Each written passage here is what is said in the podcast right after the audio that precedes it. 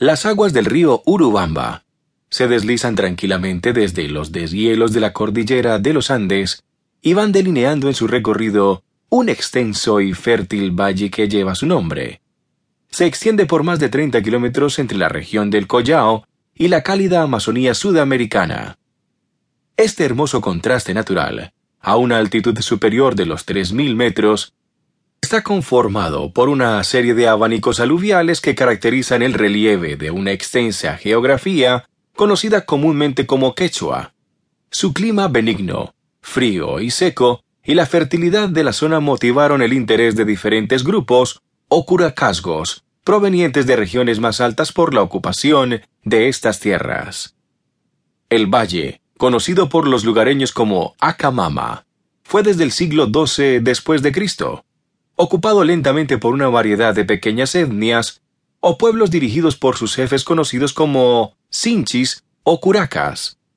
Estos grupos llegaron de forma pacífica desde las zonas aledañas y posiblemente de la región del Pacritambo, dedicándose a actividades como la agricultura y ganadería y respetando sus tradiciones locales.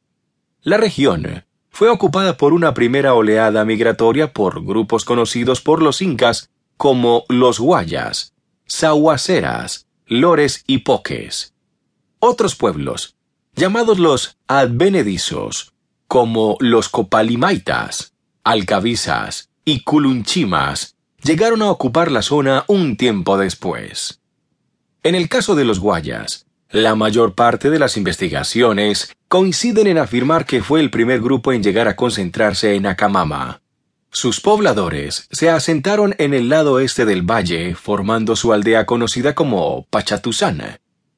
Las viviendas fueron desordenadas, pequeñas y de una sola habitación, y eran confundidas a la distancia con las grandes laderas agrícolas de la zona, ahora conocida como San Blas.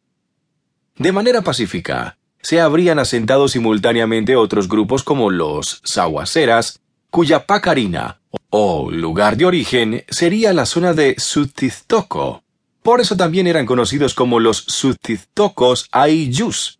Y en Acamama, aprovechando la zona fértil, se asentaron en las laderas muy cerca de las Guayas, lo que es hoy el barrio cercano al convento de origen hispano llamado Santo Domingo. Dentro de los grupos advenedizos, o los más recientes, destacaron los ayaruchus, conocidos por los incas como los alcabizas, quienes reconocieron como lugar de origen la zona de Pacarictambo, en la actual provincia de Paruro.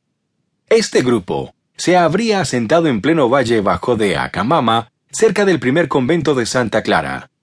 Según los cronistas españoles de la época, su aldea estuvo poblada por treinta pequeñas viviendas muy rústicas y distribuidas de manera desordenada, algo común entre los poblados de la región.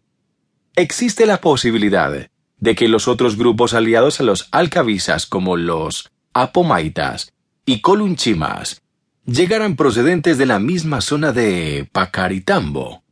Al asentarse, mantuvieron una relación de parentesco y reciprocidad con los otros grupos, siendo el matrimonio entre jóvenes de diferentes etnias el mecanismo que promovió una pacífica convivencia. Algunas investigaciones importantes señalan características comunes que compartieron la mayoría de estos pueblos preincaicos. La primera es la denominación de sus jefes con el nombre de la propia etnia. La segunda es que las evidencias arqueológicas nos presentan a grupos que compartieron el mismo estilo cultural en su arquitectura y cerámica.